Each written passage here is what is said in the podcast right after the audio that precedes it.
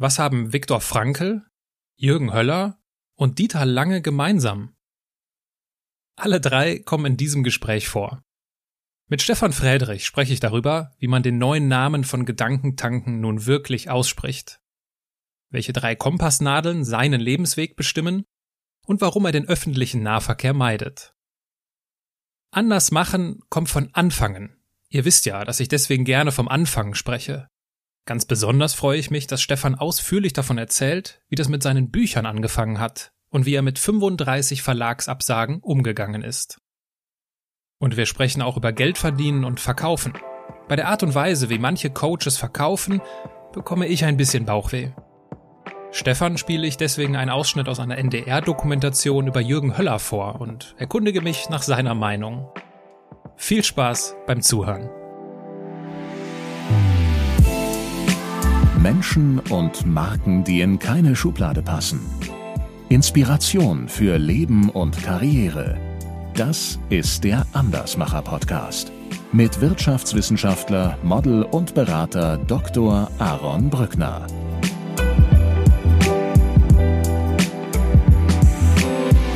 Klinisch depressiv. Wenn ich, wenn ich in die Klinik gegangen bin und meine Depressionsskalen an die Patienten so angewendet habe, dann merkte ich, okay, Lebensfreude, Grübelneigung, morgendliches Früherwachen, äh, alles ist scheiße, da kennst du alles selber von dir auch. Also ich habe die ganzen Symptome selber an mir gespürt und merkte, du musst was verändern.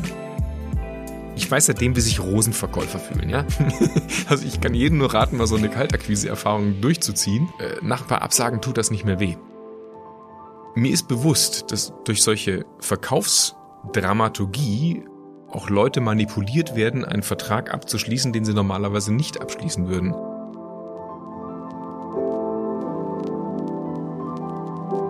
Bevor es losgeht, habe ich noch ein Anliegen. Viele Gründer und Selbstständige sind von Corona besonders schwer getroffen worden. Und deswegen habe ich eine Frage an euch. Kennt ihr kreative Menschen, Projekte oder Unternehmen, die sich durch ihren Veränderungswillen, ihren Mut zum Andersdenken und ihre Fähigkeit zum Neuerfinden auszeichnen? Jedes Jahr werden im Namen der Bundesregierung die Kultur- und Kreativpiloten Deutschlands gesucht und 32 dieser Menschen ausgezeichnet. Die Ausgezeichneten erhalten nicht nur bundesweite Aufmerksamkeit, sondern dürfen an Workshops und an einem einjährigen Mentoring-Programm teilnehmen, um alle Chancen zu nutzen, ihr Unternehmen weiterzuentwickeln. Der Urheber dieser Initiative, Christoph Backes, war in Folge 8 meines Podcasts zu Gast und deswegen verbreite ich diesen Bewerbungsaufruf von ganzem Herzen. Welche drei Dinge es für die Online-Bewerbung bis zum 16. August braucht oder wie ihr jemanden vorschlagen könnt, ist in der Beschreibung zu dieser Folge verlinkt. Also, geht einmal kurz in euch, fragt euch, ob es in eurem Netzwerk jemanden gibt, die oder der das Zeug zum Kultur- und Kreativpiloten hat und ermutigt sie oder ihn, sich zu bewerben. Hiobsbotschaften gab es in den letzten Monaten doch genug. Es wird Zeit für gute Nachrichten. Und deswegen geht es jetzt auch los.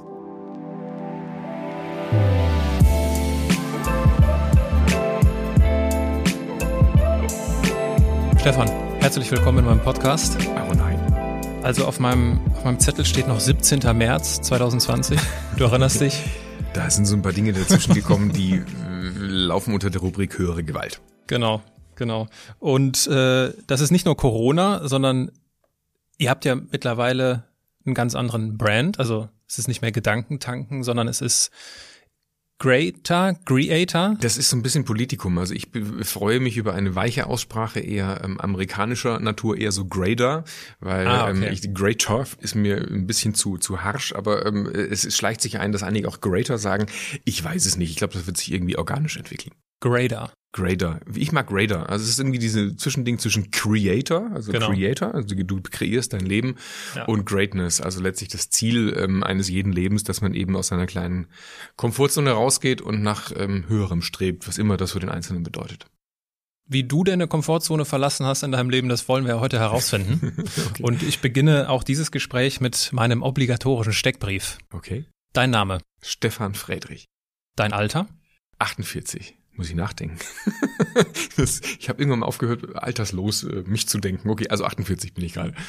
Deine Heimat? Ähm, oh, das ist auch wieder schwierig. Geboren, aufgewachsen, also geboren in Aachen, aufgewachsen, im Wesentlichen Schwäbisch Hall, sozialisierter Schwabe seit vielen Jahren, aber äh, mit, mit, mit vollem Enthusiasmus eingebürgerter äh, Kölner. Für einen Düsseldorfer, wie dich vielleicht. Äh, ich habe mal in Köln gewohnt. Ich auch mal in Düsseldorf. Das dunkle Kapitel meines Lebens, sag ja, ich immer. Das sage ich auch, Dankeschön. Deine, deine Geschwister? Äh, eine Schwester, zwei Jahre jünger. Gestern hat sie Geburtstag gehabt. Gratulation nachträglich ja, an dieser Stelle. Wer weiß, ob sie es erreicht. Ähm, dein Vorbild? Ja, habe ich nicht. Also ich habe, ich habe ein, ein ganzes Sammelsurium von Vorbildern, aber ich, ich bin, glaube ich, einer derer, die sehr Guru-skeptisch sind und sehr Vorbilder-skeptisch. Kommt woher? Ich mag's nicht. Ich, ich weiß es nicht. Keine Ahnung. Vielleicht irgendwie so ein Vaterding. Ich hatte ist nie so das direkte Vorbild in meinem direkten, äh, in meiner direkten Umgebung, so dass ich gezwungen war, mir meine Vorbilder immer äh, sehr eklektisch zusammenzusuchen. Ja. Hm. Ja, ist ja in Ordnung. ja. Stellen wir uns vor, du sitzt abends an einer Hotelbar. Du hast ja eben von deinem Plan gesprochen, dass du heute Abend im Biergarten sitzt. Okay. Äh, stell dir vor, du sitzt heute Abend an einer Hotelbar. Was würdest du bestellen? Ich sitze so gut wie nie in Hotelbars, weil mir Hotels auf die Nerven gehen und äh, Bars ich meistens als Zeitverschwendung empfinde. Würde ich das dann machen, so wie ich, also ich gehe mal zurück in ein paar Jahre zurück, dann würde ich vermutlich sowas wie ein Kölsch bestellen und, und, und sowas, aber ich, ich mag keine Hotels und äh, ja. Hotels magst du nicht, weil? Warum? Was ist der äh, Grund? Ich bin ein ziemlich introvertierter Typ und ich habe vor Jahren aufgehört, mich, äh, also ich, ich habe den, den Kontakt zu anderen Menschen im Alltag systematisch, so gut es geht, reduziert.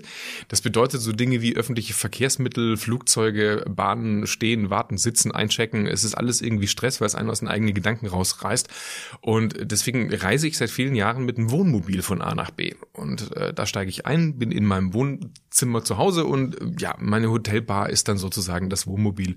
Und da trinke ich dann gerne mal ein Weinchen.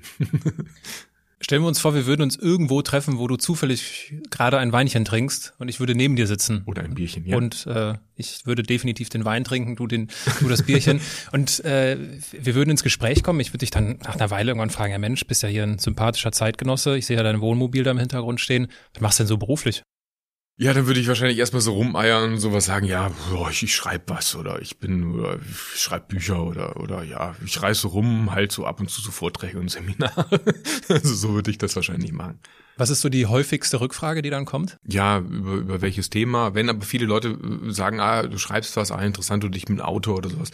Ja, so, so, so Selbsthilfebücher, nichts Besonderes. Also eher so diese Understatement-Nummer. Ich habe gar keine Lust, mich mit anderen über meine Themen zu unterhalten. Ich habe oft genug den Mund offen und man sieht mich ja bei YouTube und sowas. Aber das immer dreimal, fünfmal zu erklären, ist langweilig, anstrengend. War, war, das, war, war das schon immer so oder kam das jetzt durch diese ständige Präsenz? Ich weiß es nicht, keine Ahnung. Ich habe für mich in den letzten Jahren einfach festgestellt, dass ich äh, es ist kein, kein, kein, kein Bedürfnis dazu da, sich selber ständig darzustellen, wenn man den Beruf dazu hat, sich darzustellen. Mhm. Also das ist jetzt nicht dass ich den Eindruck hätte, ständig mich erklären zu müssen, weil ich tue es ja eh. Also ja. ja, es ist kein kein Drang dazu da. Ja, ich bin auch jemand, wenn ich wenn ich weggehe oder wenn ich abends unterwegs bin oder so, ich bin auch jemand, der gerne alleine sich irgendwo in die Ecke sitzt, Leute beobachtet und einfach nur da ist und Atmosphäre wahrnimmt, aber der bitteschön nicht in den Mittelpunkt will und muss. Das ist anstrengend. Und das finde ich total spannend zu hören von jemandem, der regelmäßig im Mittelpunkt auf der Bühne steht ja, also wenn so du das numerisch betrachtest, das ist ja nicht so, dass ich jetzt ständig auf der, auf der Bühne stehe. Das ist so unsere Rednerachtsauftritte, das ist ja immer nur so alle paar Wochen oder alle paar Monate. Ich bin auch kein klassischer Seminartrainer. Der klassische Seminartrainer, der hat mehrere Seminare pro Woche oder, oder auch Vorträge. Ich habe für mich festgestellt, dass ich so eine ich sag mal, so eine, so eine Grenze habe. Wenn ich über 100 Events mit anderen Menschen im Jahr habe, werde ich müde, da werde ich unleidlich. Das, das macht mich, macht mich platt. Also mhm. ich, ich kann nicht ich kann nicht jeden Tag vor Menschen mit Menschen in, in Gruppen interagieren, das saugt mich aus. Das ist immer eine Frage der richtigen Dosis. Und richtig wohl fühle ich mich tatsächlich bei so einer Dosis zwischen 80 und, und ja, sagen wir 50 und 80 Events, wo ich dann tatsächlich mit Menschen interagiere, äh, was dann auch wiederum bedeutet, ich stehe nicht ständig im Mittelpunkt, sondern das sind einfach punktuelle Zeiten, da fühle ich mich wohl, da fühle ich mich lebendig, da läuft alles gut. Aber um an meine wirkliche Performance zu kommen, um den Motor richtig anzuschmeißen, darf es nicht zu viel werden. Wenn ich deinen besten Schulfreund damals gefragt hätte, sag mal hier der Stefan, Was meinst du, was aus dem mal werden wird? Was hätte der mir gesagt? oh mein Gott ja, irgendwas. Also, also, dass ich jetzt nicht so ganz normal bin, hat, glaube ich, jeder schon relativ früh geschnallt. Ja, aber die, die, die habe ich dann teilweise verwirrt damals. Ich habe so Dinge gemacht, wie mich mit Leuten aus ganz anderen sozialen Schichten äh, zu treffen oder verschiedene Themen. Ich, also ich hatte jetzt nie so den diesen diesen Monofokus, wie wie viele andere haben. So, ich habe meine kleine Clique und man interessiert sich für seine Themen. Ich war immer schon relativ vielseitig interessiert, habe so verrückte Dinge gemacht, wie damals als äh, Spätschüler Karaoke-Partys moderieren oder äh, viel zeichnen Zeichnen oder Theater spielen oder so. Also ich immer schon so ein bisschen so eine kreative Ader. Ja, also die hätten was vermutlich vermutet, dass ich irgendwie im Leben auf die Füße falle. Aber wo es hingeht, nicht wirklich, nicht wirklich äh, gedacht. Und wenn ich deine Eltern damals gefragt hätte, was wäre so deren Wunsch gewesen, was aus dir mal wird? Irgendwas, irgendwas Anständiges, irgendwas Gescheites. Ja, und dann, dann damals scheiterte das immer daran, dass der Stefan was Neues ausprobiert, nach kurzer Zeit weiß, wie es geht, und dann hat er das Interesse verloren, dann macht er wieder das Neues. Also so ähm, kann man mich wahrscheinlich am ehesten charakterisieren. Bin relativ neugierig und will mich überall irgendwie umgucken.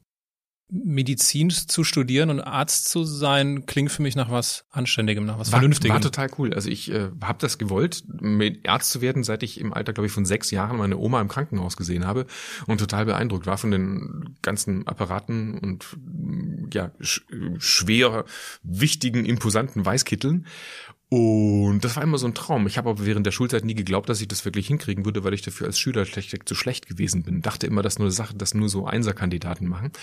Und dann habe ich erfahren, dass man damals, ich weiß nicht, wie das heute ist, über einen Medizinertest reingehen konnte. Und dann habe ich das gemacht. Und das war eigentlich eine sehr schöne persönliche Bestätigung auf der einen Seite, dass ich doch nicht zu doof bin. Also ich bin ganz gut durchs Studium durchgekommen. Und vor allem habe ich total spannende Dinge gelernt. Also Medizin habe ich geliebt zu lernen. Ich habe aber das Leben als Arzt äh, nicht wirklich gewollt. Ja, um da die, die äh, Begriffswahl von Eckhard von Hirschhausen zu bemühen, du hast dich nicht in deinem Element gefühlt, du, dein Pinguin war nicht in seinem Wasser. der Pinguin ist da überhaupt nicht im Wasser. Der Pinguin mag sowas überhaupt nicht, wie von morgens bis abends in irgendwelchen Strukturen anfangen zu arbeiten, bestimmte Abläufe schön geregelt, ähm, innerhalb von Hierarchien zu denken, zu arbeiten, zu leben auch, auch dann dieses ganze, letztlich ist das ja so ein Beratungssetting. Du bist von Patient zu Patient zu Patient zu Patient zu Patient und dann sollst du irgendwie noch irgendwie dein Privatleben auf die Reihe kriegen. Nee, das, das war nicht ich. Und dann ist man ganz anderer Meinung als der Oberarzt oder als der Kollege. Äh, dann empfand ich sehr vieles letztlich als, als im Leben unökonomisch. Ich bin so ein Typ, der immer versucht hat, relativ schnell den besten Hebel zu finden. Also wo andere zum Beispiel ihre Doktorarbeit irgendwie fünf Jahre gebraucht haben, bin ich einer, der sich überlegt, okay, wie kann ich das alleine ohne irgendwelche äh, Abhängigkeiten von anderen so schnell wie möglich machen und dann macht man das mal so fertig. Oder, oder ich bin auch keiner, der je gerne Lerngruppen oder ähnliches äh, gemacht hat, weil ich das immer als nervtötend empfand. Also gib mir eine Aufgabe, dann gucke ich, wie ich so schnell wie möglich da durchkomme und ich krieg's meistens ganz gut hin. So, und das ist aber nicht Medizin. Der Mediziner, der muss sich mit Menschen auseinandersetzen, der muss es auch wirklich mögen. Der muss Menschen richtig äh, tief drin mögen, wenn du langfristig in dem Erfolg oder in dem, in dem Beruf den Erfolg haben möchtest, den ich jetzt also darunter verstehe. Ich meine, du kannst äh, Karriere machen in der Uni oder du kannst äh, auf tolle Arten Beruf, den Beruf ausüben, aber so wie ich den Arztberuf verstehe, ist das jemand, der schon für Menschen da ist und das auch sein sein sollte. Und äh, ich habe damals in der Psychiatrie gearbeitet und ich musste nach ein paar Monaten musste ich ganz ehrlich sagen, wenn ich beim Patientengespräch mir darüber Gedanken mache, wann ich heute die Wäsche in die Waschmaschine tue, was ich noch einkaufen muss und äh, was da draußen für ein Wetter ist und was ich eigentlich alles lieber täte, als gerade hier zuhören, musste ich ehrlich sagen, ich bin im falschen Beruf. Mhm. Das war schmerzhaft, das war wirklich sehr schmerzhaft, weil ich habe mich jahrelang auf diesen Beruf gefreut gehabt ähm, habe aber das für mich im Nachhinein so integriert, dass ich halt dieses Lernen spannend fand, dass ich das wie so ein Ziel gesehen habe, wie so ein Projekt und unheimlich viel tolle Dinge mitgenommen habe, tolle Menschen kennengelernt habe. Und äh, ja, das ist ein Stück meiner Identität. Also ich sehe mich immer noch als Arzt, wenn gleich hm, ja, man so seinen eigenen Weg zurecht äh, sucht musste im Leben. Und für mich war das dann irgendwann mal nur noch Schmerz, da aufzugehen und diesen Beruf weiterzumachen. Wenn du sagst, die hat dir diese, diese lernende Komponente gefehlt, du hast an einer Stelle in einem Interview auch mal gesagt, mir hat die Weiterentwicklung gefehlt. Ähm, aber jetzt gibt's doch auch in der Medizin, jetzt könnte man doch so plakativ sagen, es gibt auch Fortbildungen, ja, gibt kannst es dich auch weiterbilden, ja, kannst auch lernen. Du bist ja, du bist ja immer in deinem persönlichen Thema wirst du ja Fachidiot. Ich, ich glaube, das ist für ganz viele so. Das Problem ist, dass du, sobald du in ein neues Thema reingehst, hast du am Anfang unheimliche Lernerfolge. Ja, das ist so 80-20 Prinzip. Du kannst innerhalb kürzester Zeit in verschiedensten Themen kannst du das relevante Wissen lernen. Die wirklichen Experten, die wirklichen Meister in den Themen, die brauchen ja ganz, ganz viel Zeit, also viele, viele Jahre und Jahrzehnte und dann erlangst du Meisterschaftslevel. Du musst aber in den ganzen Themen nicht richtig lange drinbleiben, um zu verstehen, worauf es ankommt. Also du musst nicht äh, Sport studieren, um zu kapieren, wie Trainingslehre funktioniert. Du musst nicht äh, Ernährungsmedizin studieren, um zu kapieren, wie du dich gesund ernährst. Da reicht es viel weniger. Und ich meinte irgendwann mal verstanden zu haben, dass es statt Spezialist in einem Gebiet zu werden, viel eher im Leben darauf ankommt, in möglichst vielen unterschiedlichen Bereichen die relevanten Dinge zu kennen. Und ich, das ist so ein, ja, das ist so eine Passion von mir seit vielen Jahren, dass ich, ich mag Fachidioten nicht. Also ich, ich, ich, ich, ich wertschätze es, wenn sich jemand in einem bestimmten Gebiet auskennt. Aber viele Leute werden sehr blind für andere Bereiche darin. Dann bist du der perfekte Banker oder du bist der perfekte Unternehmensberater oder du bist der, äh, der perfekte äh, Life-Coach meinetwegen. Aber ja, kriegst dein Leben nicht auf die Reihe. Hm. Und das finde ich schade. Also ich merkte, ich muss immer mal wieder so von Blümchen zu Blümchen fliegen, um, um mich jeweils weiterzuentwickeln. Wenn ich von außen so auf deine Biografie draufschaue, und ich bin Fan von deiner Biografie, wenn man das so sagen kann, äh, war ja das ein ganz entscheidender Moment, dass du, obwohl du diesen medizinischen Weg eingeschlagen hast, davon abweichst. Und aus meiner Erfahrung ist so dieses, dieses erste Abweichen, das ist ganz entscheidend. Mhm was ja viele Menschen, glaube ich, ähm, daran hindert, äh, ja, es doch irgendwie anders zu machen in ihrem Leben. Jetzt weiß ich, dass du, das hast du ja auch schon erzählt, du, du warst sowieso breiter aufgestellt. Ich war du breiter aufgestellt, aber hatte, aber, hatte mich, aber hatte mich selber, hatte mich selber im Prinzip verloren. Also ich, ich weiß noch, das war so Jahreswechsel um die im, zu, zur Jahrtausendwende. Das war die schlimmste Phase meines Lebens. Da hatte ich meinen Beruf als Mediziner angefangen. Ich äh, habe damals eine langjährige Beziehung in Sand gesetzt, was sehr, sehr schmerzhaft war. Und plötzlich war das Studium vorbei. Ich war ähm, im Krankenhaus, war ich gerade äh, Student fertig auf einer Onkologiestation, sterbende 30-Jährige um mich rum. Das war richtig, mhm. richtig übel. Ich fühlte mich komplett allein, habe alles eigentlich danach, also ich, das, das mein Ziel, Medizin zu studieren, dafür habe ich sehr vieles anderes geopfert. Also ich habe keinen richtigen Sport mehr gemacht, viele Freundschaften schleifen lassen, keinen, keinen Kontakt mehr zur Familie gehabt, viel zu viel gesoffen, viel zu viel geraucht. Und, und dann kommt noch eine Trennung daher. Und dann landete ich als Arzt in der Psychiatrie und ich merkte, scheiße, du bist in der kompletten Sackgasse gelandet, ja. Ähm, das, das, das passt überhaupt nicht. Und das Interessante war, dadurch, dass ich ein bisschen breiter aufgestellt war, also ich habe mein Studium über immer wieder so Moderationen gemacht beispielsweise, man merkte schon, ich habe mich für andere Dinge interessiert, hat ein Bekannter meiner Eltern, der hat einen mittelständischen Textilhandel gehabt damals und suchte die ganze Zeit einen Nachfolger. Und weil das so ein bisschen spezieller Typ war, hat er nicht wirklich Leute gefunden. Und er meinte, du Stefan, guck mal, du kannst doch mit Leuten, du kannst doch moderieren, du bist doch irgendwie vielseitig. Und das war tatsächlich für mich so eine Art Exit. Also der hat mir gesagt, pass auf, ich stelle dich an als erstmal als Assistent der Geschäftsführer, dann wirst du stellvertretender Geschäftsführer.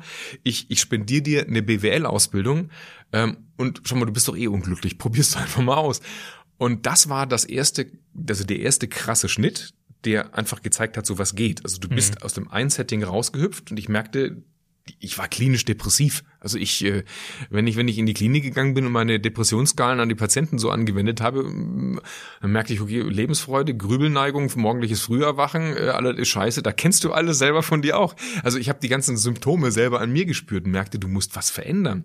Und jetzt kommt was Interessantes, wenn du das einmal machst und du merkst, das überlebt man nicht nur, sondern das funktioniert ganz gut, dann gewinnst du Selbstvertrauen und dann gewinnst du diese innere Unabhängigkeit, dich dann wirklich komplett frei zu fragen, was würde ich denn tun, wenn ich keine Angst hätte? Also was würde ich denn tun, wenn du mal die ganzen Prägungen wegnimmst? Ja, du hast jetzt zehn Jahre in das Thema Medizin investiert und so weiter. Aber wenn, wenn du das Spiel nochmal neu beginnen würdest, was würdest du dann machen? Für mich war damals einfach die große, die große Erkenntnis, ja, Medizin, Psychiatrie, Psychologie fand ich total interessant. Aber dieses BWL, dieses, wie geht ein Unternehmen, wie baut man sowas auf, wie funktioniert sowas, wie geht Unternehmertum, großartig. Und mir ist damals das erste Mal diese Trainings- und Coaching-Branche über den Weg gelaufen und das, was ich vorher nur in diesem pathologischen Setting kannte. Also Menschen eine Diagnose geben, dann sind die weniger verrückt oder weniger depressiv oder weniger äh, beziehungsgestört oder sowas. Also das alles ins Positive zu drehen. Ja, wie werde ich denn gar nicht verrückt? Wie führe ich ein glückliches Leben? Wie kriege ich Energie? Wie bin ich happy? Wie finde ich zu mir selbst? Also diesen ganzen Bereich Persönlichkeitsentwicklung. Das war mir damals neu. Und jetzt hatte ich im Prinzip so drei Augen. Diese medizinisch-klinische Sichtweise, diese Persönlichkeitsentwicklungs-Coaching-Sichtweise plus einen äh, BWL-Background. Ja, und dann begann gleich von Anfang an nicht eine Selbstständigkeit, weil ja, auch das musste ich lernen. Ich bin keiner, der einen Chef haben kann. Ich bin keiner, der in äh, feststehenden Strukturen arbeiten kann. Ich weiß, viele können das, das will ich gar nicht irgendwie bewerten, aber für mich war das nichts. Bevor wir über den weiteren Verlauf dann deiner beruflichen Laufbahn sprechen, ähm, was mich an der Stelle fasziniert, ist dieses, diese, diesen, diesen schmalen Grad aus, ich muss jetzt was durchziehen hm. und nein, das ist jetzt nichts mehr für mich.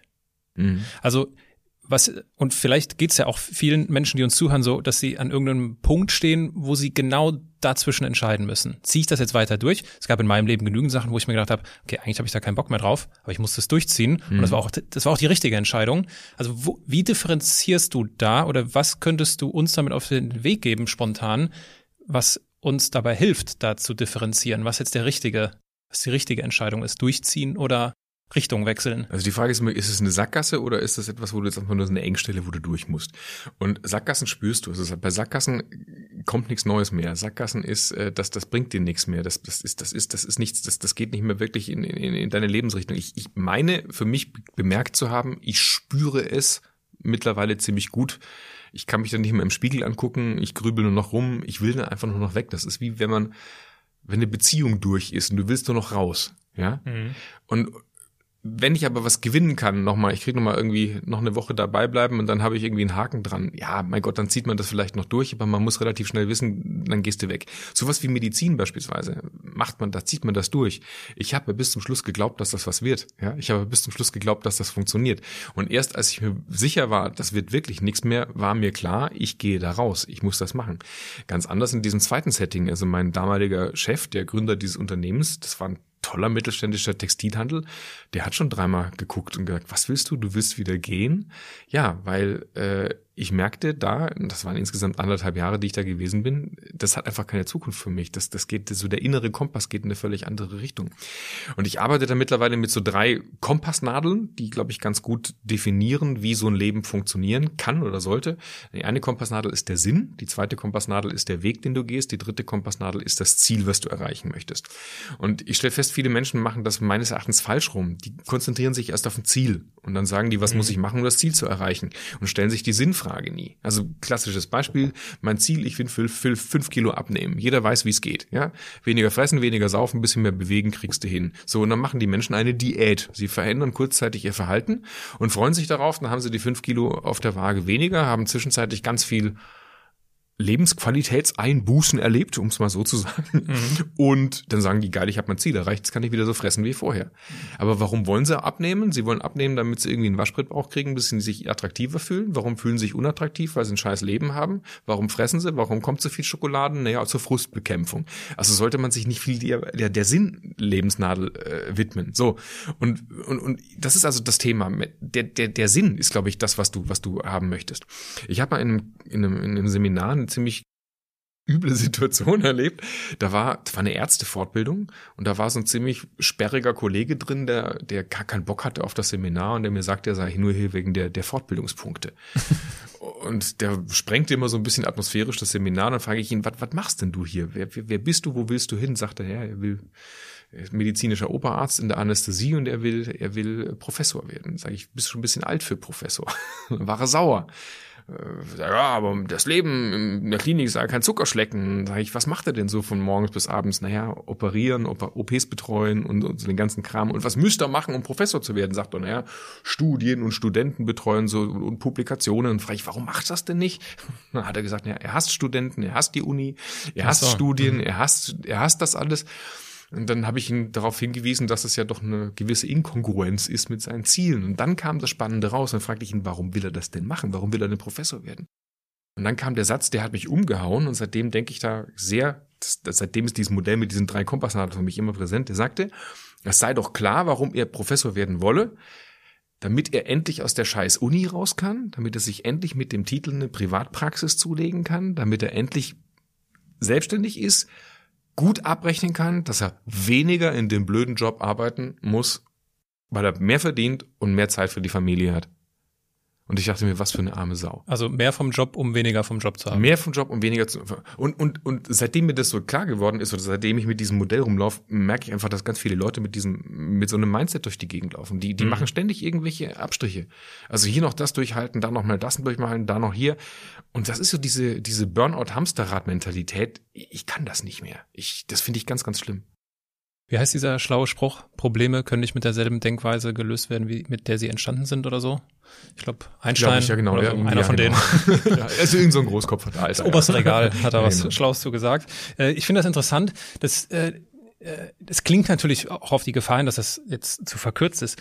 Es klingt dann so, so leichtfüßig, wie du das so schilderst. Ich könnte mir vorstellen, dass das nicht immer alles ganz so schwierig war, diese Entscheidung. Hast du so welche Entscheidungen damals mit, ich gehe, ich verlasse die Medizin, ich gehe in die Textilwelt, ich verlasse die Textilwelt, ich gehe in die Coachingwelt. Hast du das mit dir alleine ausgemacht? Meistens ja. Ich bin einer, der die meisten Dinge mit sich alleine ausmacht. Ich weiß, das ist ein bisschen äh, kontraintuitiv, weil man ist ja Coach, man und da. Aber ich, aber ich bin einer zum Beispiel, ich habe, wenn du mich nach Vorbilder fragst, ich, ich lese unheimlich gerne, ich höre unheimlich gerne, ich schaue mir gerne irgendwas Intelligentes an und ja, ab und zu mal äh, frage ich Freunde um Rat oder Leute, die in bestimmten Themen Expertisen haben. Auch jetzt gerade zum Beispiel stecke ich gerade wie in einer Phase, wo ich, wo ich sehr viele äh, strukturelle Fragen über ein bestimmtes Thema habe und da hole ich mir dann schon Rat von Menschen, die in diesem Bereich äh, tätig sind. Aber dann bin ich einer, der muss das selber sacken lassen und muss für sich selber in sich hineinspüren und dann den richtigen, die richtige Kompassnadel finden. Und nein, wenn das jetzt hier leicht klingt, dann nur deswegen, weil ich darüber ja auch schon eine Weile nachgedacht habe und mhm. das, glaube ich, relativ spitz formulieren kann, das Thema. Also das ist ja immer so, wenn du, wenn du in diesem, in diesem lehrenden Beruf tätig bist, das, was auf der Bühne oder in einem Buch oder so leicht klingt, da hat man ja vorher eine Weile Hirnschmalz reingesteckt. Und ich glaube, die besten Bücher, die besten Vorträge sind die, die halbwegs fluffig rüberkommen, die man gut konsumieren kann, weil dann die eigentliche Arbeit der Autor schon vorher selber gemacht hat. Mhm. Ja, du hast es schon angesprochen. Äh, ich äh, guck mal hier auf meinen Spickzettel. Äh, du wurdest Geschäftsführer eines mittelständigen Textilhändlers. 2003 begibst du dich in die Selbstständigkeit. Deine Kernkompetenz zum damaligen Zeitpunkt war aufgrund der eigenen Betroffenheit das Thema Nichtrauchen, womit du dir, womit du dir einen Namen gemacht hast. Du hast ein neuartiges Coaching-Buch entwickelt mit dem Titel Günther, der innere Schweinehund. Ein tierisches Motivationsbuch Deswegen darf ich mich auch an dieser Stelle als Autorenkollege schimpfen, weil hm. das im Gabal Verlag erschienen ist. Ich kenne die Geschichte, dass du als du das Konzept für, das Buch hattest, oder das war, glaube ich, sogar schon fertig geschrieben, einen Verlag gesucht hast und du hast eine Menge Absagen gesammelt. Ja, das war ziemlich lustig. Nimm uns so, und du, und du hast, du bist auf die Frankfurter Buchmesse, glaube ich, gefahren und hast nach Verlagen gesucht. Dann, dann, dann, dann erzähle ich das chronologisch, die Geschichte, weil die ist wirklich witzig. Ähm, also, ich habe einen Coaching-Text geschrieben für einen Freund von mir, der damals im technischen Vertrieb tätig war. Und er sagte, ich habe da keinen Bock drauf. Das war einfach so Ingenieurstyp, keine Lust, jetzt muss ich mit den Menschen reden, was tue ich denn, wie motiviere ich mich? Und dann habe ich einfach so ein paar Kapitel zusammengeschrieben, so stell dir vor, du hast einen inneren Schweinehund so. Und das fühlte sich irgendwie lebendig an. Und dann habe ich diesem inneren Schweinehund einen Namen gegeben, Günther. Günther ist mein Zweitname, also ich heiße Stefan, Günther Friedrich. Dann dachte ich, oh guck, habe ich das rein verwurstet. Und dann dachte ich vom Stil her so die Kapitel wie so ein Kinderbuch für Erwachsene. Und dann wurde das, also das entwickelte sich so nebenher. Und dann, weil ich schon immer ein sehr optischer Typ bin und war, Also ich liebe Comics, äh, Graphic Novels und sowas. Ich habe auch schon früh, also als Kind selber Comics gezeichnet und auf dem Schulhof verkauft. Also ich bin, ich, ich bin, ich, ich liebe das, ja. So und ich kannte den Timo Würz, der diese zeichnet, die die die, die inneren Schweinehunde und habe dem Timo den, den Text geschrieben und der sagte, ja, der war gerade auf einem Seminar bei Anthony Robbins und der kennt sich gerade mit der Motivationswelt aus, cooles Projekt. Und dann hat er die ersten Günther-Zeichnungen dazu geschickt. Und also die, die Günther noch nicht kennen, das ist eine witzige, bisschen überspitzte Figur eines inneren Schweinehunds, Augenzwinkern, süß gemacht, aber immer irgendwie rotzig, immer so ein bisschen frech noch mit dabei. Ja, und dann entstand halt ein neues Konzept. Also immer so eine Seite Text, eine Seite Zeichnung, eine Seite Text, eine Seite Zeichnung, wie so ein Kinderbuch für Erwachsene. Und wir waren damals der festen Überzeugung, dass wir äh, den Knaller auf dem Buchmarkt landen damit, dass die Leute sagen, geil, das Buch gibt's noch nicht. Ein Motivationskinderbuch für Erwachsene, mega. naja, und dann hatten wir uns mühsam ausgesucht, welchen Verlag wir jetzt anfragen und andersrum, welchem Verlag wir die Ehre erteilen, dass der unser Buch veröffentlichen. Klassiker. Klassiker. Und der erste Verlag hat sich wochenlang nicht gemeldet. Dann habe ich mal nachgefragt, sagte, wie, welches Manuskript was haben Sie geschrieben? Wer sind Sie? Wo haben Sie schon publiziert? Ach, Sie haben noch gar nicht publiziert. Ja, ich weiß nicht, wann wir Ihnen das beantworten können. Dann haben wir uns mühsam auf zwei, drei weitere Verlage geeignet, geeinigt, denen wir das dann schicken, die dann möglicherweise noch in unser äh, eingebildetes Portfolio passen. Dann kam da auch keine Antwort und dann merkte ich, dass ich ein bisschen äh, gröber in der Akquise sein darf. Also lange Rede, kurzer Sinn. Am Ende gab es 35 Verlagsabsagen und ähm, ich habe mich dann angemeldet, also ich habe das Buch dann selber ja so in so einer Hinterhofdruckerei hier in Köln produzieren, also auf meinem damaligen Laptop selber gesetzt und alles und dann den geschickt und dann habe ich ein paar tausend Exemplare, bin ich dann aus der Druckerei raus und war stolz wie Bolle. Meine eigene ISBN-Nummer und sowas und alles selber gemacht, das Projekt und dann das Buch auf Seminaren verteilt. Und mit diesem Buch habe ich mich dann in Frankfurt auf der Buchmesse bei einem Verstand unabhängiger Verlage angemeldet und dachte, naja, dann holst du halt den Mega-Deal auf der Buchmesse, stand da am Stand, hab aber nicht verstanden, dass auf der Buchmesse einfach nicht nur 100 Bücher oder sowas gehandelt werden, sondern dass das hunderttausende Bücher sind und ich war ziemlich erschlagen. Also jeder, der schon mal in der Frankfurter Buchmesse war, wird verstehen, es gibt eine gewisse Wettbewerbssituation durch. Naja, und dann habe ich halt klassisch Kaltakquise gemacht. Also ich bin drei Tage über die Messe gegangen, habe meinen Stand verlassen und habe von Verlag zu Verlag wie so ich, also ich weiß seitdem, wie sich Rosenverkäufer fühlen, ja. Mhm. Wolle kaufe Rose, Wolle kaufe Rose, Wolle kaufe Buch, Wolle kaufe Buch. Ja. Und das war spannend, weil einerseits ähm, es macht komplett unempfindlich. also ich kann jedem nur raten, mal so eine Kaltakquise-Erfahrung durchzuziehen. Äh, nach ein paar Absagen tut das nicht mehr weh. Also nach ein paar Neins ist es okay, ist es in Ordnung. Und irgendwann mal kam das Ja. Und dann war der, der Gabal Verlag, der damals ein Volltreffer war, das hat energetisch gepasst, von den Ablauf her hat super gepasst. Und das war dann der Verlag, der das Buch dann tatsächlich ins Programm nahm, also als ein richtiges Buchprogramm. Ein Jahr später kam das raus. Ja, und dann habe ich erstmal hm, die nächsten Jahre, alle halbe Jahre ein neues Günther-Buch rausgebracht. Und das war für mich total spannend, weil ich genau das machen konnte, was ich liebe. Also mich in neue Themen arbeiten, wie so ein Journalist, Neues lernen. Und dann konnte ich erstmal diese ganze Trainingsbranche schreibenderweise erkunden. Also ich musste nicht äh, viele anstrengende Seminare halten, sondern ich durfte Buch lesen, hier punktuelle Erfahrungen machen und dann habe ich halt Bücher geschrieben zu. Wie geht Flirten, wie geht Ernährung, wie geht Management, wie geht Führung, wie geht Büroorganisation. Also es ging so querbeet durch. Wie geht Nichtrauchen, ja. Also und ähm, Günther ist so eine Art allgemeiner Lebensratgeber geworden. Mhm. Ich habe Stichwort Absagen, aushalten, habe ich, glaube ich, eine Gemeinsamkeit äh, bei uns gefunden. Du hast ja auch schauspielerisch dich damals viel betätigt und kennst ja dieses Casting-Gefühl. Ja. Ich kenne das aus der Modewelt. Ich habe, äh, hatte ich jetzt im Vorgespräch noch nicht erzählt, äh, 14 Jahre lang als Model gearbeitet mhm. und äh, kann davon lustige Geschichten natürlich erzählen, wie es ist, mit dem Arsch nicht angeguckt zu werden. Früher gab es noch Bücher, die wurden dann durchgeblättert. Mhm. Ich erinnere mich da mal ganz präsent an einen, äh, was war es, Prada. Ich glaube, es war Prada in Mailand und äh, Du legst dann so dein Buch hin mit deinen Bildern und der Creative Director sprach so mit seinem Kollegen, blätterte, ohne ins Buch zu gucken, wohlgemerkt, mein Buch durch und dann, ja, grazie, ciao bello. Und ich dachte, willst du mich verarschen? Du hast dir das gar nicht angeguckt. So, und ich stelle heute fest, dass mich dieses jahrelange, äh, diese jahrelange Casting-Erfahrung hm. in einer vermeintlich oberflächlichen Welt ganz tief äh, verändert hat, dass ich natürlich mal mehr, mal weniger gut mit Neins umgehen kann. Mhm. Also dass ich da nicht direkt in Grund und Boden untergehe und sage, um Gottes Willen, das war das doch meine Idee. Ganz, das, das so kommt so mir bekannt vor. Das dann, ist so ne, eine ganz normale äh, Geschichte, glaube ich. Wenn du, wenn du gewöhnt bist, ein paar Mal deine Komfortzone verlassen zu haben und du auf die Fresse gekriegt hast, dann ist es ja nicht schlimm, auf die Fresse zu kriegen. Ja. Das ist eine innere Haltung, die sich daraus äh, entwickelt. Also wenn du, wenn du, wenn du merkst, es tut nicht weh, sondern es gehört dazu und auf ein paar Neins kommt irgendwann mal das Ja, dann hast du einen riesigen Qualifikationsvorteil denen gegenüber, die aus Angst vor dem ersten Nein den ersten Schritt nicht machen und jahrelang in ihrer Komfortzone drin bleiben. Ich musste gerade schmunzeln, wenn du Schauspiel ähm, äh, sagst. Ich habe damals, also ich habe damals in, in so Laientheatergruppen, also erstmal Schultheater gehabt, danach eine Laientheatergruppe und was ich immer cool fand, Fernsehen, fand ich, mein Gott, echt ins Fernsehen kommen. Aber ich bin in Süddeutschland aufgewachsen, Kleinstadt Schwäbisch Hall und dann habe ich in Ulm studiert, da gab es keine Fernsehbranche. Und als ich dann nach Köln kam, hier, ich meine, werf hier irgendwo einen Stein auf die Straße, da, du triffst irgendjemanden, der im Fernsehen arbeitet. Und dann, dann war das lustig, weil ich dann jemanden kennenlernte, der so, oh, guck mal, ja, ich mache das Casting für die und die. Und dann hatte ich echt eine Phase, also zu Beginn meiner Selbstständigkeit, wo ich aus Hobby in diesen ganzen komischen kleinen Soaps mitgemacht habe. Also Verbotene Liebe und Unter uns und äh, SK Kölsch und was gab's damals noch, keine Ahnung. Und dann war das so eine Art bezahltes Hobby. Dann war ich mal Komparse, dann hast du mal einen Tag so am Set verbracht und bist dreimal durchs Bild gelaufen und hast dann Huni gekriegt. Das war irgendwie lustig.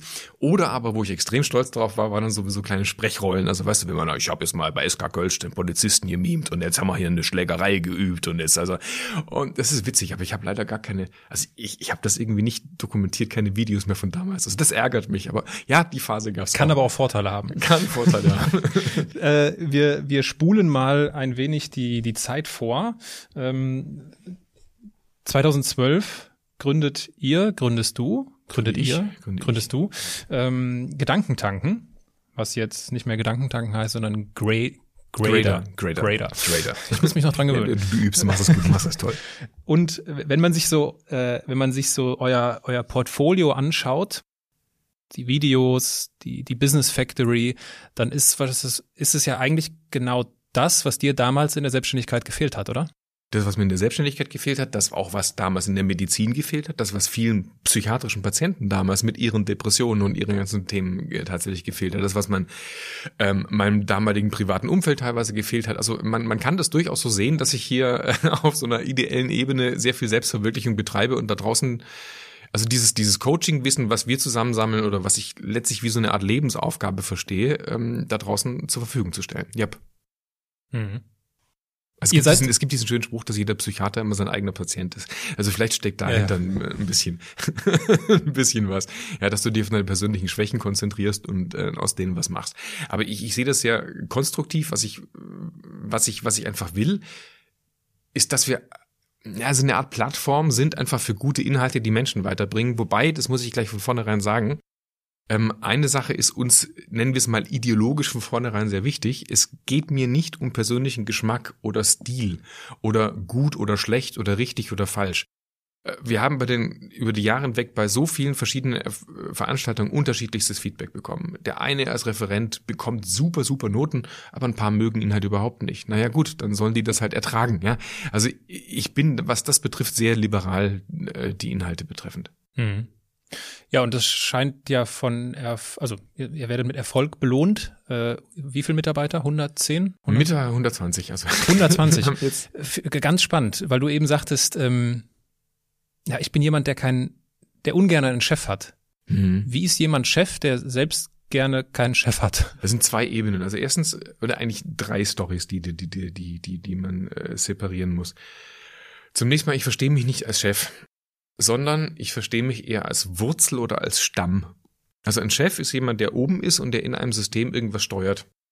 Für mich ist eher so, dass ich Dinge entstehen lassen möchte. Ich verstehe mich selber eher als jemand, der Raum gibt und Möglichkeiten schafft oder Ressourcen zur Verfügung stellt, dass andere Leute etwas machen. Und, und dann wächst etwas organisch. Also das ist erstmal mein Grundverständnis. Ich finde es total anstrengend, Projektbesprechungen, Meetings, äh, To-Do-Listen, Ziele, Pläne. Also äh, ja, bei mir ist immer so der innere Kompass, fühle ich mich wohl oder nicht. Also ich glaube, für, für die meisten Leute in einem Unternehmenssetting wäre ich eine Vollkatastrophe als Mitarbeiter. Das äh, würde nicht funktionieren.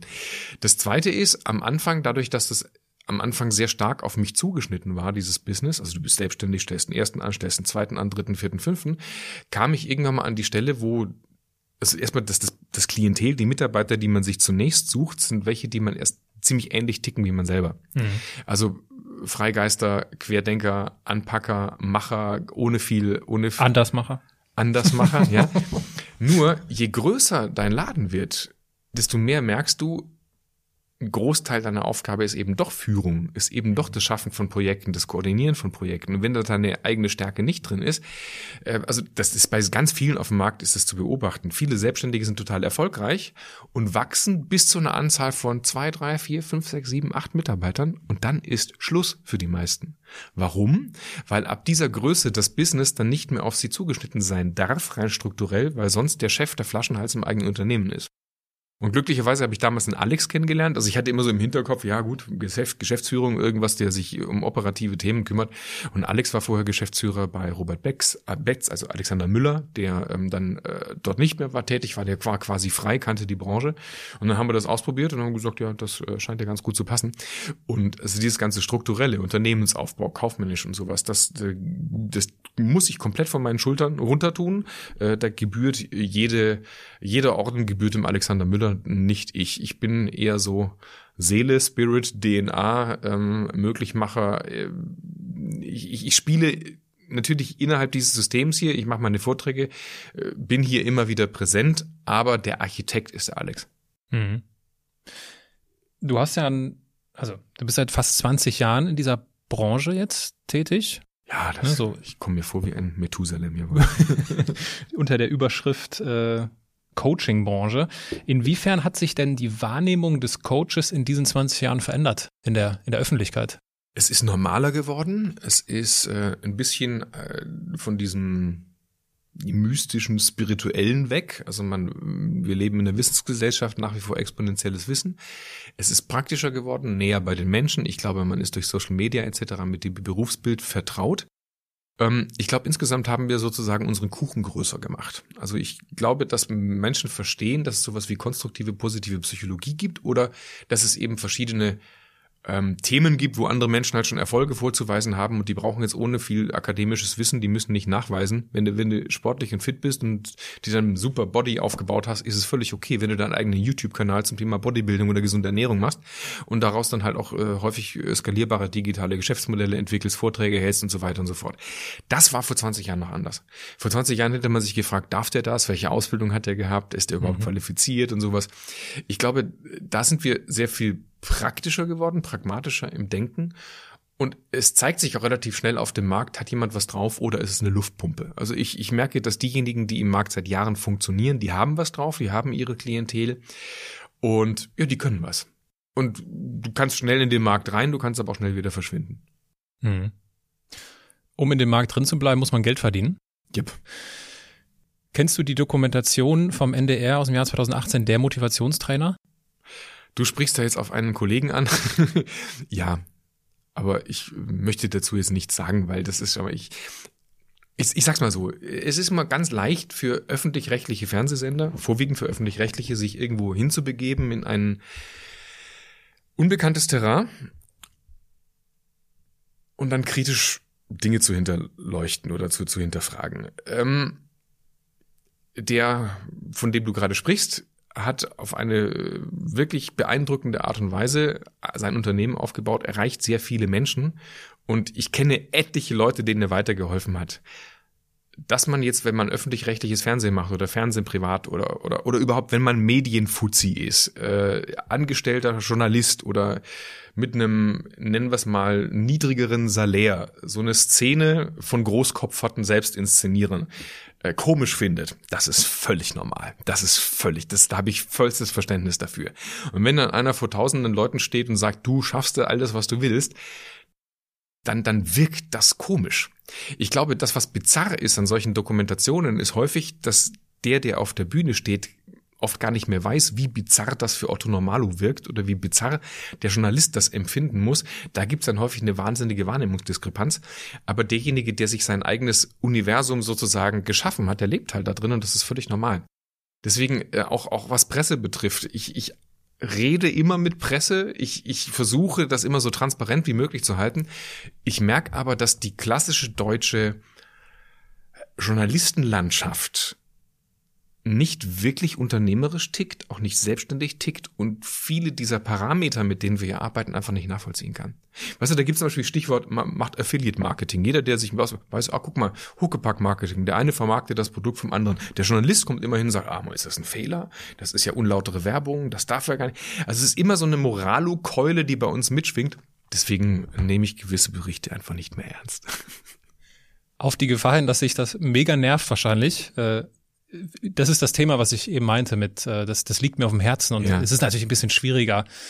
Es ist ein bisschen kontroverser, auch äh, kann man das natürlich diskutieren. Wenn es für dich in Ordnung ist, würde ich dir gerne eine Szene vorspielen aus dieser Dokumentation. Bitte, mach das.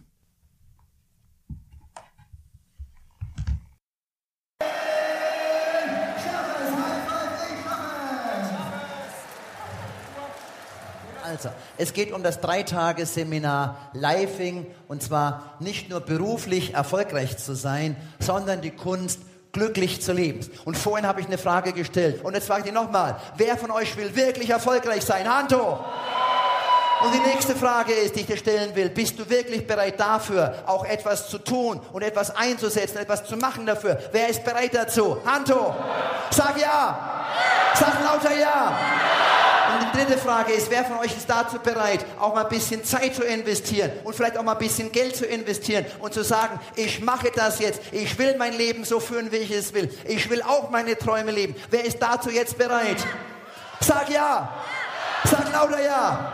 So, dann habe ich noch ein Geschenk für euch. Das machen wir normalerweise nie. Das ist ein Geschenk für die hundertsten Power Days. Streich jetzt den Preis durch. Das gibt es nur hier auf dieser einen Veranstaltung. Nämlich 1497 Euro ist der Sonderpreis. Und Kinder- und Partnerpreis ist 997 Euro. Und du bekommst diese Boni von uns noch geschenkt. Füll es jetzt aus. Jetzt hier in diesem Raum. Gib deine Unterschrift drauf. Und dann gehst du hinaus und gibst sofort bei meinen Mitarbeitern diese Anmeldung ab.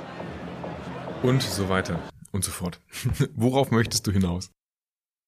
Also, ich habe mir diese Dokumentation angesehen und ich fand sie, also ich gehe mal davon aus, dass, man, also man kann ja ruhig sprechen, von wem es ist, ist ja öffentlich. Äh, Jürgen Höller wird ja bewusst gewesen sein, dass er da begleitet wird und dass da eine, dass da eine Dokumentation darüber entsteht. Ich fand die durchaus fair gemacht. Also mhm. die haben nicht bewertet, die sind nicht hingegangen äh, und haben gesagt, ah, das ist auch hier, sondern die haben beobachtet mhm. und die haben es gezeigt und haben tatsächlich dem Zuschauer die Gelegenheit gegeben, sich sein eigenes Bild zu machen. Das fand ich gut. Also dokumentar dokumentarisch fand ich gut.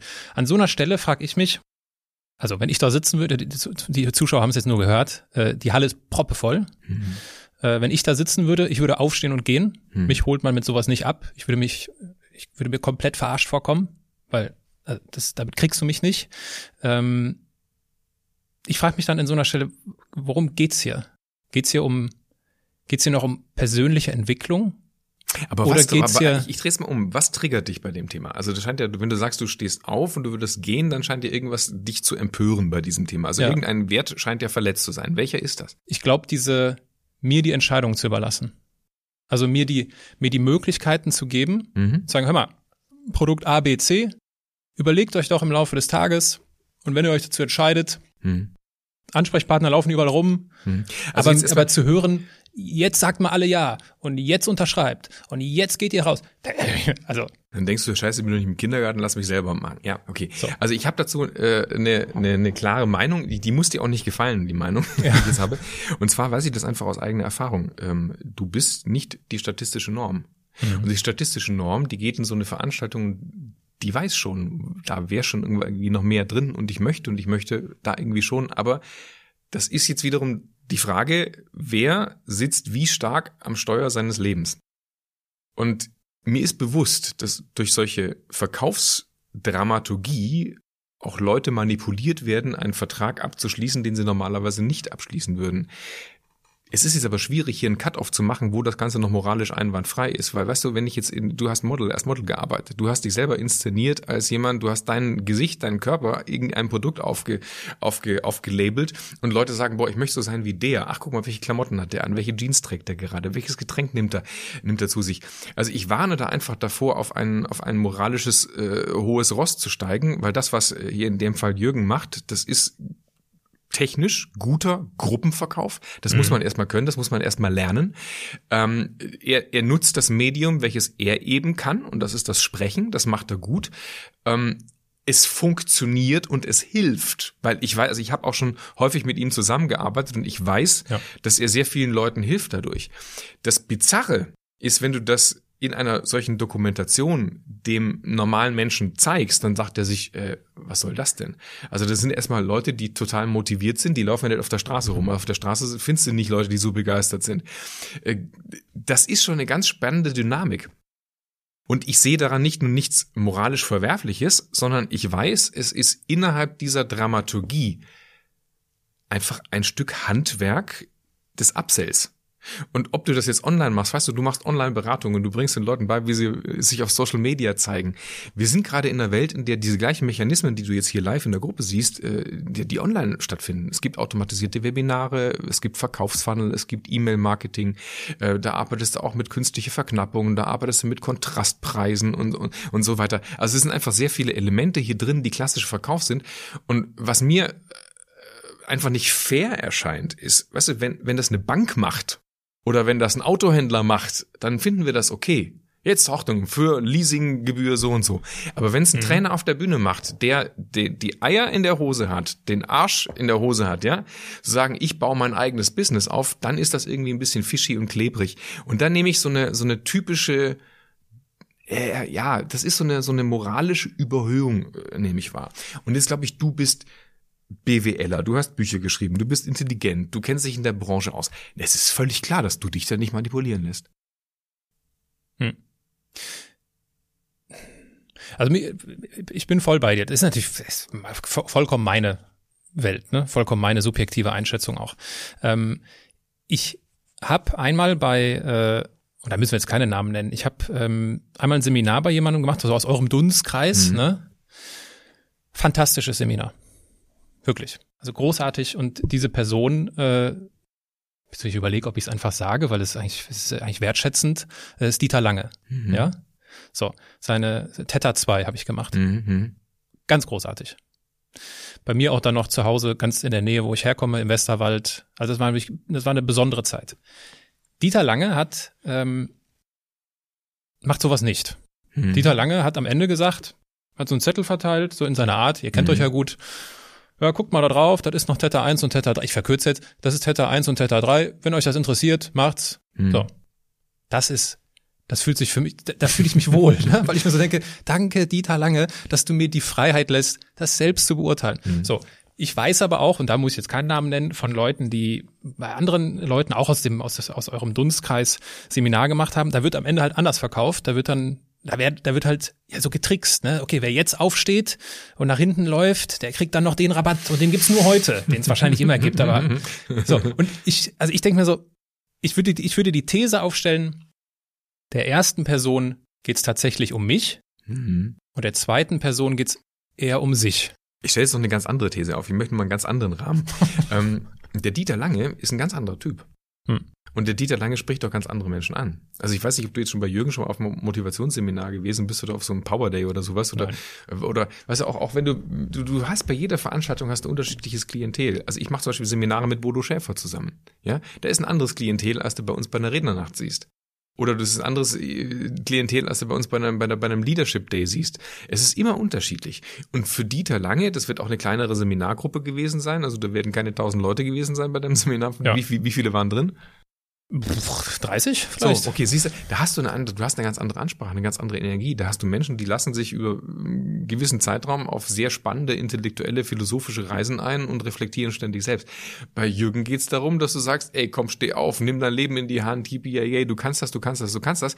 Das heißt, du hast andere, du hast andere Leute mit anderen Mechanismen. Aber was jetzt noch dazu kommt, ist auch der Unterschied desjenigen, der so ein Seminar hält. Und da ist unser Markt genauso bunt wie jeder andere. Also es gibt keinen, der, ich sag mal, eine gewisse Flughöhe hat, der schablonenartig irgendwo reinpassen würde. Also jeder, jeder, der es in unserem Markt nach oben schafft, ist eine Persönlichkeit und ist dann besonders stark, wenn er seine Persönlichkeit auslebt. Um Dieter, also nehmen wir mal Dieter. Ich gehe mal davon aus, dass Dieter diesen Podcast sowieso nie hören wird, weil Dieter ähm, kompletter Digitalverweigerer ist. Ja, um es mal zu sagen, Jürgen Höller war beispielsweise einer der ersten, der mit, mit YouTube gekommen ist, der die Social Media Kanäle bedient, bespielt und so weiter hat. Äh, Jürgen ist Unternehmer. Er ist von der, von der, von der Denke her und von seinem Wesen her ist er Unternehmer. Der hat schon Jahrzehnte Unternehmertum auf dem Buckel. Dieter ist Künstler. Dieter ist Philosoph. Dieter ist einer, der sich zurückzieht, still ist für sich, der geht in seine Schwitzhütten, in seine Seminare, seine Selbsterfahrungskurse, der liest Bücher und dann vermittelt er das, äh, das, das, das, das, das Konzentrat daraus. Dieter käme, das sage ich in aller Wertschätzung, glaube ich, niemals auf die Idee, so ein System aufzubauen, weil das nicht er ist. Mhm. Eine, eine, lustige Geschichte über, über, über Dieter. Ich, als er das erste Mal bei uns auf, auf der Bühne stand, habe ich, na, weiß ich, zehn, zwölf Monate hinterher mit ihm telefoniert, sagt Dieter, hast übrigens gesehen, dein, dein Video geht total steil, du wirst, wird super, super bewertet, du, die, die Leute lieben dich. Dann sagt er, welches Video? das ist ja das, was wir da online gestellt haben. Ach ja, ach ja, stimmt, das duftet ihr ja. Ja, okay, ja, bringt das was? Ist das gut? Ja, dann guck mal, schau mal bei YouTube, wie viele, was ist denn YouTube? Das ist kein Witz, das ist gerade erst mal drei, vier Jahre her. Was ist denn dieses YouTube? Sag ich, na, das ist so ein, so ein Online-Sender. Ich, ich, öffne mal dein Handy. Da ist so ein, da ist so ein, so ein Symbol drauf, mit so, mit so, mit so einem Dreieck drauf. Ist was Rotes. Er meinte, nee, nee, das muss mir mein Sohn zeigen, wie das geht. Sag ich, Dieter, du kannst jetzt dein Handy nehmen, da draufklicken, du siehst so, nee, nee, das zeigt mal. So, so ist Dieter. Mhm. Weißt du? Also insofern, äh, das ist nicht so, man, man interpretiert es als jemand, der sich in dieser Welt auskennt, vielleicht eine gewisse Dezenz hinein oder eine gewisse Wertschätzung dem Publikum gegenüber. Häufig liegen die Gründe ganz woanders. Häufig ist es einfach, das ist halt nicht sein Ding. Das ist wie, wie der, der eine mag Rockmusik, der nächste mag klassische Musik. Ja, vielleicht mag auch jemand nur Rockmusik, weil der gar keine klassischen Instrumente kann. Der, der kann vielleicht nur Oboe oder der andere kann nur Gitarre. Ja, deswegen diese, diese, diese moralische Bewertung, ich, ich würde da immer aufpassen damit. Mhm. Ich hatte ja eben, als wir uns unten unterhalten haben, von Viktor Frankl erzählt, ne, mhm. dass ich seine Witwe interviewt habe und in seiner Wohnung äh, Eleonore Frankl interviewen durfte, was für mich ja was ganz Besonderes war. Und wir teilen ja diese Leidenschaft zu diesem Buch trotzdem ja zum Leben sagen. Ähm, Viktor Frankl war jemand, der kein Geld genommen hat. Dem, dem lag das Schicksal seiner Patienten so sehr im Herzen, dass er, das hat sie erzählt, dass er, egal wann die sich gemeldet haben, am Wochenende, ja, kommt rein, wir wollten eigentlich in die Berge fahren, klettern, was er gerne gemacht hat. Nee, das müssen wir jetzt absagen, ich muss jetzt hier helfen. So.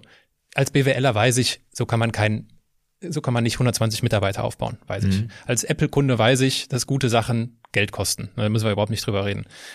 Aber das ist halt so, das, ich finde halt diesen, diesen, diese Diskrepanz so faszinierend. Und irgendwie finde ich das halt unglaublich glaubwürdig, unglaublich glaubwürdig, außerordentlich glaubwürdig, weil Viktor Frankl ging's um den Menschen. Mhm. Übrigens, das, was du über Viktor Frankl erzählst, ich glaube, dass jeder Hausarzt tickt so. Mhm. Jeder gute Psychologe tickt so. Also die Menschen, die diesen Beruf wirklich lieben, denen geht's letztlich um eine Beziehung. Und wenn du jemals irgendwo in einem sozialen Umfeld gelebt, gearbeitet hast, und ich habe zehn Jahre meines Lebens in diesem sozialen Umfeld äh, gearbeitet, ich weiß, die Krankenschwester geht nicht zum Patienten, weil sie am Ende des Monats Geld überwiesen bekommt, sondern weil es ihr ein Bedürfnis ist, zu pflegen und den Kontakt zu haben. Die Altenpflegerin liebt Alte oder der Altenpfleger liebt Alte und liebt die Arbeit damit. Es geht nicht um das, um das, um, um das Geld. Aber ich glaube, dass es in jedem Beruf so ist. Also wenn du BWLer bist, ja, wenn du Unternehmer bist, wenn du, wenn du Servicefachkraft bist, wenn du IT-Spezialist bist, ich glaube, darin liegt die eigentliche Wurzel deines Berufsglücks dass mhm. du wirklich etwas tust, dass man nennt es auch so eine autotelische Motivation. Also wenn du die Tätigkeit selber so sehr liebst, dass die Tätigkeit die Belohnung ist, dann geht es nicht um finanzielle Anreize. Und natürlich, der klassische BWLer lernt so Homo economicus, wir machen Dinge, damit wir hinterher Kohle bekommen und, und machen dann unsere Kalkulationen, was sich mehr lohnt als anderes. Ja. Ich glaube, da laufen unheimlich viele Leute da draußen rum, die genau wissen, was sie lieben. Und Viktor Frankl wird jeden Moment, wenn er gesagt hat, ich gehe nicht zum Klettern, sondern ich kümmere mich jetzt um dich, komplett innerhalb seiner Wertelandschaft kongruent gewesen sein. Du wirst ihn wahrscheinlich in keinem einzigen Gespräch gesehen haben, wo er sagt, ja, eigentlich will ich jetzt auf die Berge und irgendwie störst du gerade, sondern er wird jederzeit für sich die Grundentscheidung getroffen haben, das Problem, was wir gerade besprechen, ist wichtiger als mein Wandertrip in die Berge. So, und dann hat er sich in seiner Welt sein Ego zurückgenommen und das brauchte er letztlich dann auch wieder für sein Ego, weil ihn das sich hat gut fühlen lassen. Hätte er von diesem Konzept irgendwie eine Abweichung gemacht, dann hätte er wahrscheinlich, wäre auf dem Berg gestanden und hätte ein schlechtes Gewissen gehabt. Also auch hier, ja. ähm, Viktor Frankl ist Viktor Frankl, jeder, jeder Mensch ist jeder Mensch. Also jeder, jeder muss das für sich rausfinden. Ich glaube, schwierig wird's, wenn du das für dich nicht klar hast, diesen inneren Wertekompass. Und wenn du den Eindruck hast, du verbiegst dich. Also ich habe immer das Bild, wenn ich ein paar Tage hintereinander nicht in den Spiegel gucken kann, mich anschauen kann. Wenn ich den Eindruck habe, mich zu verbiegen, dann merke ich, ich bin auf dem falschen Weg. Und das ist was, was sehr emotional ist. Das ist du, plötzlich geht die Leidenschaft weg, plötzlich geht die Begeisterung weg. Und dann kommt das, was die anderen merken, du bist nicht echt oder du tust nur so, als ob. Ne? Und dann reagieren wir ganz häufig mit so schablonenartigen Reaktionen, das ist richtig, die eins, zwei Schritte zum, du musst so und so. Und aber äh, letztlich ist das, was du gerade schilderst mit Frankl, sei du selbst, sei kongruent du selbst, aber sei du selbst bedeutet andererseits auch, dass du dich selber nicht mit anderen vergleichen darfst, weil jeder eine andere Wertelandschaft hat. Mhm. Du hast, glaube ich, glaube, das war letztes Jahr. Ja, das war letztes Jahr definitiv. Da gab es ein, äh, ein Artikel in der WAMS. Hm, das war, die, die war das war dieses Jahr, war Anfang Im Februar, Jahr, Februar, genau. Ja, genau. Ja, meine Notizen sind doch hier aktuell. Äh, und da gab es, da müssen wir jetzt gar nicht groß drauf eingehen, das, äh, es war, eine, es war eine sehr, sehr, sehr überkritische Auseinandersetzung mit der, mit der Coaching-Branche. Ich zitiere mal kurz. Eine neue Generation von Coaches füllt mit zweifelhafter Lebenshilfe riesige Hallen und sich selbst die Konten. Bei ihrem Publikum hinterlassen sie dabei oft genug mehr Schaden als Nutzen. Und äh, ich habe mir das angeschaut und habe mir dann auch, was ich dann total spannend finde, wie reagiert die Person, um die es gerade geht. Deswegen habe ich mir dein Instagram-Statement dazu durchgelesen. Dazu auch der Vollständigkeit halber mhm. Mhm. deine Reaktion, also ein Ausschnitt. Herausgekommen ist leider, was ich bereits während unseres Gespräches befürchtet und mehrfach kritisch benannt habe. Eine reißerische und tendenziöse Darstellung einzelner, bunter, lauter Aspekte, was nicht nur für sich genommen stark die Perspektive verzerrt und für einen kleinen, völlig legitim, Teil abbildet, sondern damit indirekt auch ein Zerrbild erzeugt, welches einfach mal alle Trainer, Coaches und Kunden in Sippenhaft nimmt. Die einen sind dabei die bösen Gurus, die anderen die armen und in Klammern und etwas blöden Opfer. Das ist so objektiv, als wolle man Musik beschreiben und porträtiere dafür Stage Diving bei Heavy Metal Konzerten. Das fand ich ein gutes Bild. Danke. Aber es ist wirklich ein Ding gewesen, das ist, ähm, ja, also wir haben alle gelacht letztlich darüber, wir haben verstanden, was da passiert. Ähm, trotzdem ist das ein Teil dieser, ja, das ist so eine Ignoranz und Arroganz von deutscher Schreibe, Journalistenschreibe, sich in so ein Thema reinzuarbeiten. Und ich muss sagen, die Journalistin war natürlich im direkten Gespräch extrem verständnisvoll, hat zugehört, viele Notizen gemacht. Aber das ist so wie, wie, wie bei allem. Also du kannst, ähm, du weißt, du, du, du vermutest, was da hinter der Stirn passiert. Äh, das ist jetzt gerade hier nur social nettes Miteinander, aber hinter der Stirn passiert wahrscheinlich was ganz anderes. Und dann wird die gute Frau vielleicht auch irgendwelche Vorgaben von ihrer Redaktion bekommen haben, wie das Ganze gerade in die, äh, in die, in die, in die Zeitungslandschaft hineinpasst. Und was rauskommt, ist äh, einfach nur, naja, Aufmerksamkeit, und Zerrbild. Und ich finde das schade, weil natürlich unsere Branche eignet sich hervorragend, gerade durch so große Events wie wir machen eine Kölner Arena voll mit 15.000 mhm. Leuten, sowas, eignet sich total gut, um mit dem Finger darauf zu zeigen. Aber andererseits, ich kenne so viele Journalisten, die, die, die ihr Leben nicht auf die Reihe kriegen, die nicht wissen, wo sie äh, ihre nächste Anstellung äh, herkriegen, die, die, die einfach in einer Denke drin sind, die Welt überkritisch und schlecht zu sehen. Und, und, und ich glaube, das ist ein Stück weit Attitüde. Es ist Attitüde. Kritisch zu sein, es ist Attitüde, wirtschaftsfeindlich zu sein bei uns, es ist Attitüde, immer erstmal Schlechtes zu vermuten. Und das ist ein bisschen so eine deutsche Untugend. Ja, und das in dem Artikel, das wäre eine Chance gewesen, zu zeigen, dass da draußen unheimlich viele richtig tolle Coaches in einer moralisch einwandfreien Landschaft eine tolle 1 zu 1 Arbeit mit Patienten oder mit Coaches machen oder ganz tolle Trainer hervorragende Ergebnisse bewirken, messbar gute Ergebnisse bewirken. Ja, weißt du, in diesem Artikel zum Beispiel kamen nur so Bühnenleute vor. Große Bühne, große Bühne. Ja, mir ist bewusst, dass wenn ich bei Gedankentanken 20 Minuten jemanden vor 15.000 Leuten vor, zuhöre, da ist mir komplett bewusst, dass ich das jetzt nicht unbedingt das Leben von den Menschen verändere. Da ich, also blöd bin ich auch nicht, ja. ja, aber ich weiß, weiß auch, wenn jemand ein paar hundert Gedankentanken-Videos guckt, dann verändert das was bei dem. Und ich weiß, dass bei manchem Gedanken was dabei ist, wo man sagt, oh geil, Heureka, jetzt habe ich es gefunden, jetzt hat mich, hat, hat mich das bewegt. Mir ist bewusst, dass Menschen, wenn sie sich verändern wollen, dass sie in ähm, ja, in Prozesse hinein müssen, dass sie, dass sie, dass sie sich dem Thema wirklich stellen müssen.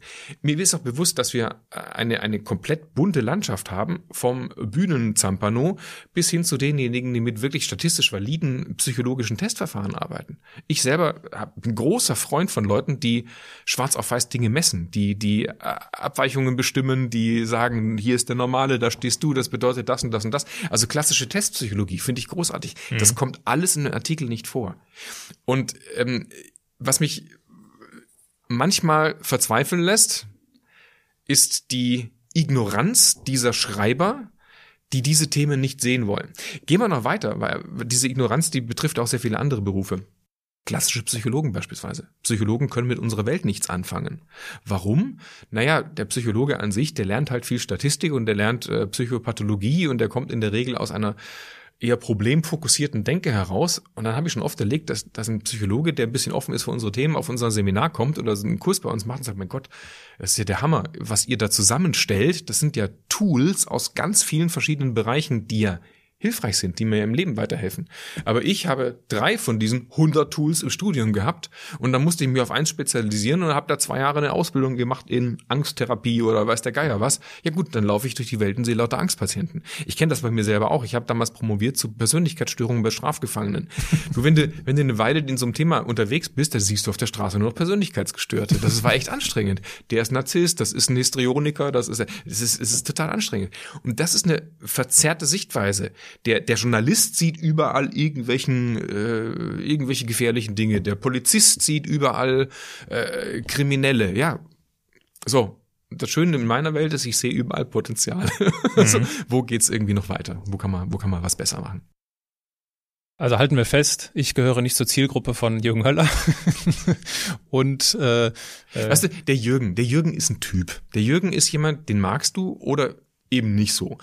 Und das ist auch für ihn völlig okay. Also wir selber haben immer wieder unsere Reibungspunkte. Es ist nicht so, dass wir uns bei weitem nicht so, dass wir uns in allen Punkten grün wären. Es kommt auch vor, dass wir sagen, jetzt spinnt der jeweils andere. Aber es ist okay. Es darf mhm. so sein.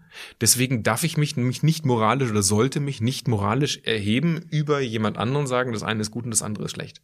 Ja, und selbst wenn ich das jetzt so sage, ich gehöre nicht zur Zielgruppe, äh, damit will ich mich gar nicht moralisch überhören. Ich fände es total spannend, mich mit Jürgen Höller darüber mal zu unterhalten.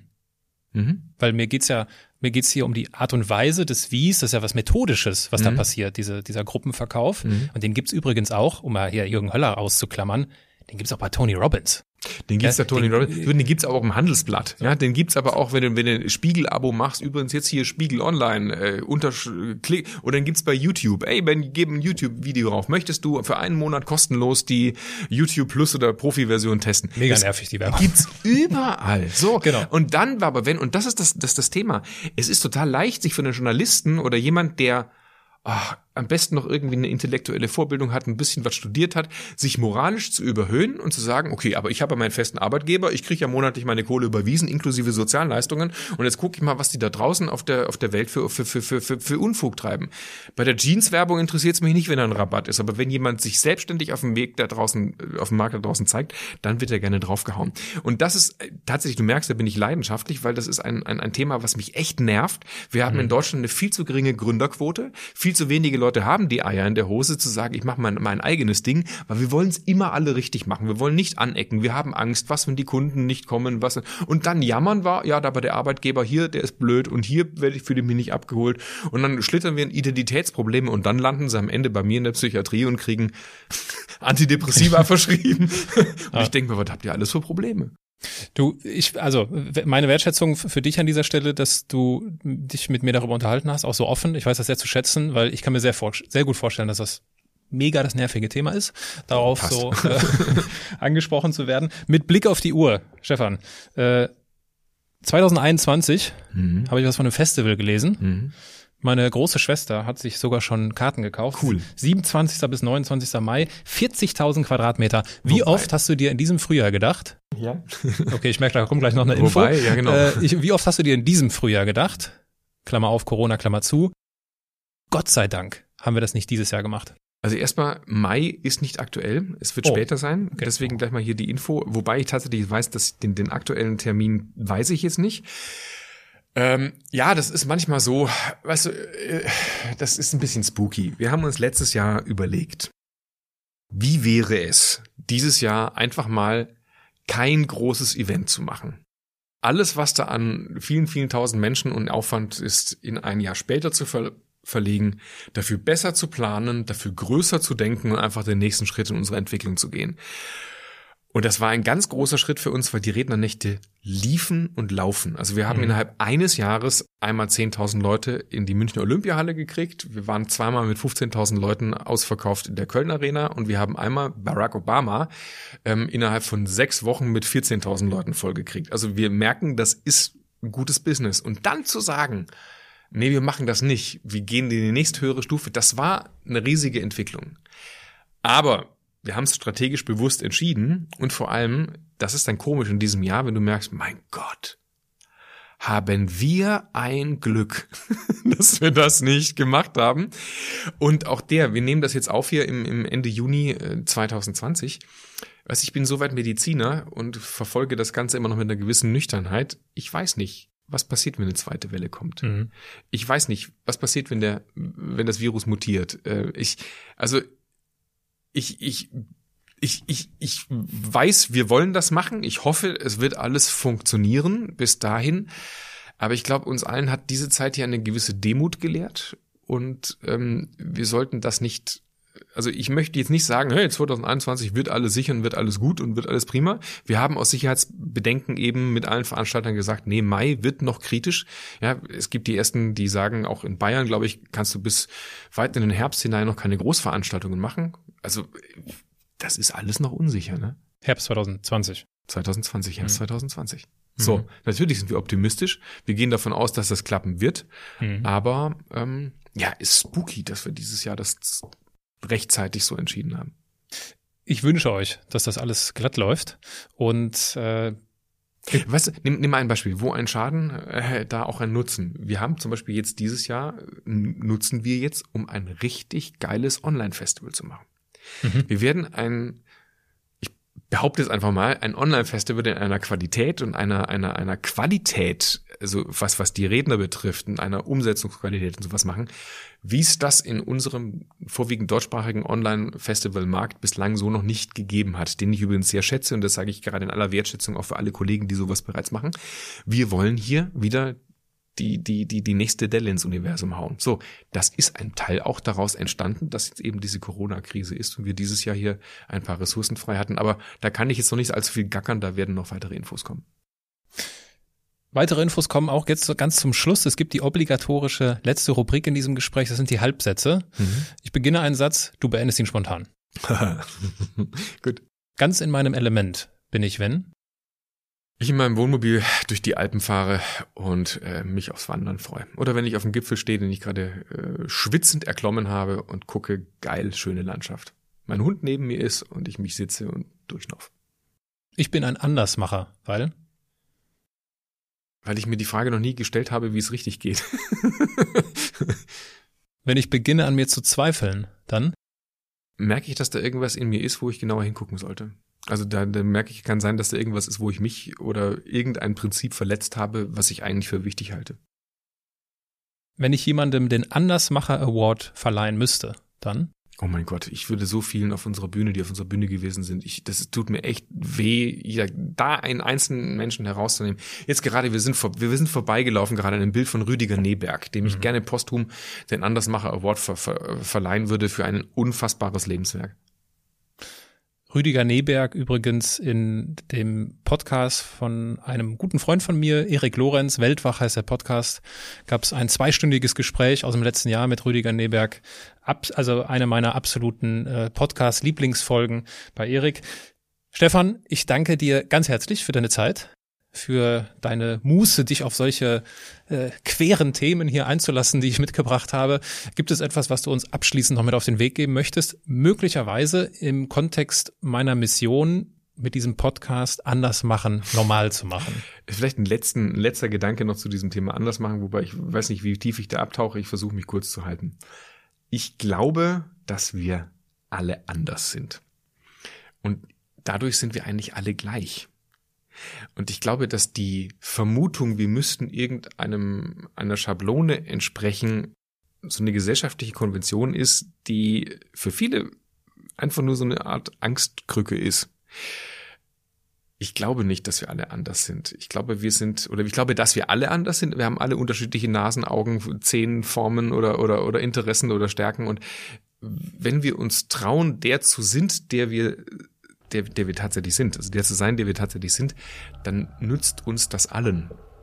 Weil kein Mensch auf der Welt ist wieder andere, wieder, wieder, wieder andere. Also hier diese, diese, diese Haltung äh, weiterhin zu verbreiten, das halte ich für was sehr, sehr Sinnvolles.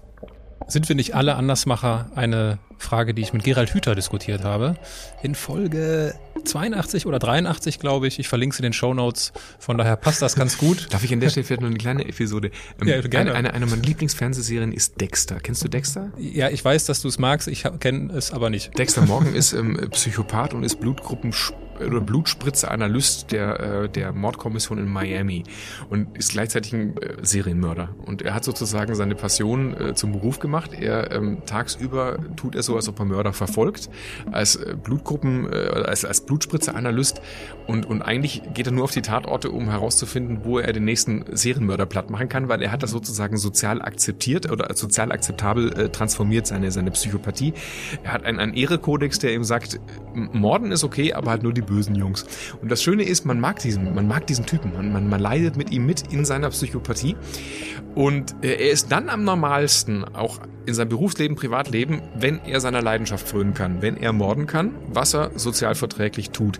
Er wird dann kratzbürstig und unleidlich und wird nervös und fühlt sich unwohl, wenn er eine Weile keinen bösen Typen umbringen kann. Und ich finde das so eine köstliche Geschichte. Also mal abgesehen davon, dass ich durchaus schwarzen Humor habe, finde ich es genial, weil ich glaube, das ist für uns alle so. Wir alle brauchen was, müssen was tun von Zeit zu Zeit, irgendwas, was uns zutiefst entspricht. Und wenn wir so tun, als wären wir das nicht und das unterdrücken, dann fühlen wir uns scheiße. Und ich glaube, sehr vielen Leuten, die sich da draußen mies fühlen im Leben, möchte ich einfach nur sagen, ey komm, hol's doch raus, leb's doch aus, mach doch einfach, mach doch einfach was aus dem, was du bist. In diesem Sinne, danke dir.